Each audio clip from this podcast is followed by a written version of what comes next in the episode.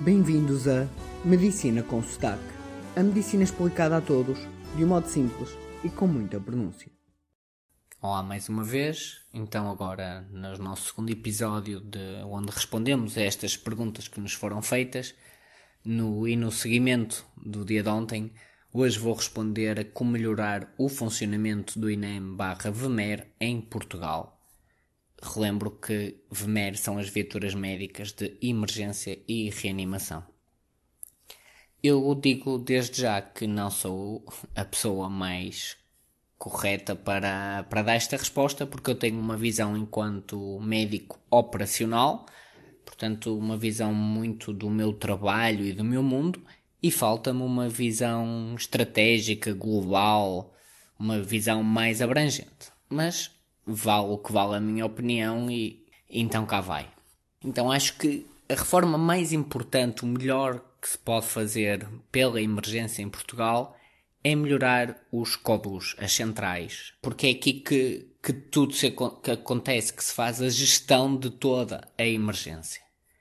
E aqui eh, eu vou pegar em alguns pontos. Um deles é que o algoritmo, o programa de computador que usam para definir as prioridades não tem sido melhorado de maneira correta cientificamente, inclusive não tem sido melhorado de modo significativo e é muito baseado num computador e pouco baseado num pensamento, num raciocínio. Eh, ao mesmo tempo que teria que haver, na minha opinião, uma melhoria constante deste programa de computador que gere as prioridades do, da chamada telefónica 112, era importante dar melhor formação aos técnicos e maiores capacidades aos técnicos que atendem esta chamada. Ao mesmo tempo, e penso que seria uma grande mais-valia, era importante reformular todo o funcionamento deste CODU, onde a função de um enfermeiro seria bastante importante.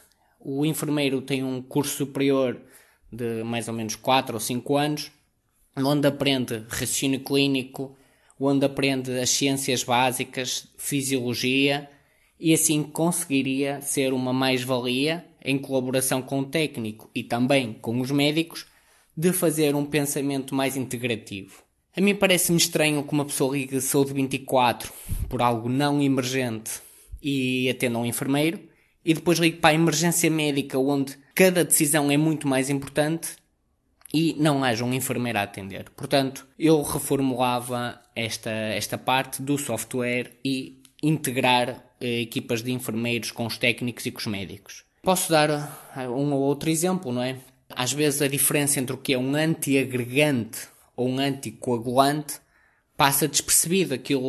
Naquele programa fica tudo uma confusão. E o próprio conhecimento de como é que funciona a coagulação sanguínea, porque um antiagregante impede que as plaquetas, que são as nossas, vamos chamar assim, como se fossem células que fazem os coágulos, se juntem, e o anticoagulante impede a coagulação, que é outra coisa diferente. E às vezes estes pequenos pormenores exigem atenção porque pode tornar uma, algo que não parece emergente numa emergência e vice-versa. Ou então o caso de uma fístula, por exemplo, uma fístula a sangrar o programa, o programa e, e até o técnico podem nem perguntar, mas espera aí, que fístula? Porque pode ser, existem vários tipos de fístula. A definição de fístula é como se fosse um canal que liga duas coisas. Se for uma fístula, por exemplo, daquelas que se fazem da pré-hemodiálise para os tratamentos, em princípio será uma coisa grave. Mas já me aconteceu de ser chamado por uma fístula a sangrar e na verdade era apenas uma fístula anal que tem um sangramento mesmo muito, muito pequenino. Portanto, percebemos aqui as limitações de ter um software que não é renovado e de haver falta de conhecimento ou de pensamento integrativo clínico. Até posso vos dar mais um exemplo, porque sei que vocês normalmente gostam de exemplos e de histórias. Pensem vocês, às vezes existem chamadas que dizem para mim, para enquanto médico, olha, é uma rapariga de 12 anos que está com um sangramento vaginal e está pálida. Isto pelo programa do, do INEM diz que é preciso ir lá um médico. E posso dizer que todas as saídas que tive destas situações era apenas a primeira vez que havia o período. E o que me preocupa aqui não é eu ir lá, é que enquanto eu vou lá, pode haver pessoas na minha zona, ou na zona onde a minha VMER atua, que precisem de ajuda e nós não estamos disponíveis para ajudar, pois o, o programa fez uma triagem errada. Portanto, é importante triar melhor. Depois, é, é obrigatório formar melhor. Os bombeiros, os bombeiros, na maior parte, eles estão muito no, no socorro médico, a maior parte são voluntários. Portanto, eu acho que é obrigatória a profissionalização de, do, de, dos bombeiros. É, acho que é mesmo obrigatório, porque nós não podemos ter um sistema de emergência médica onde imensos, grande parte dos profissionais são voluntários, mas que não há sequer uma, uma carreira ou, ou, algo mais profissional. E estamos a falar de emergência médica, não é? Quase que é onde é mais importante sermos bastantes profissionais. Ao mesmo tempo, também é muito importante fazer a formação contínua dos técnicos de emergência, dos enfermeiros e dos médicos. E aqui hum, vou, vou falar também muito nos médicos, porque é o local que eu conheço melhor e onde atuo mais, e é, é, é obrigatório uh, fazer formação contínua destes médicos. O que acontece atualmente é que o médico tem uma formação, um curso para fazer a VMER, e depois pode andar os anos que quiser, que não precisa de ser reavaliado, recertificado ou treinar. Isto não, não pode ser de X em X tempo, vamos chamar por exemplo de 5 em 5 anos, devia ter que fazer uma recertificação para mostrar que ainda tem todas as competências necessárias. Não acho que seja obrigatório ter uma especialidade relacionada com emergência, mas acho que, é, que deve ser obrigatório demonstrar as suas capacidades e renová-las, tal como um piloto. Por exemplo, de avião de seis, ou de helicóptero de 6 a 6 meses tem que ir fazer testes no simulador.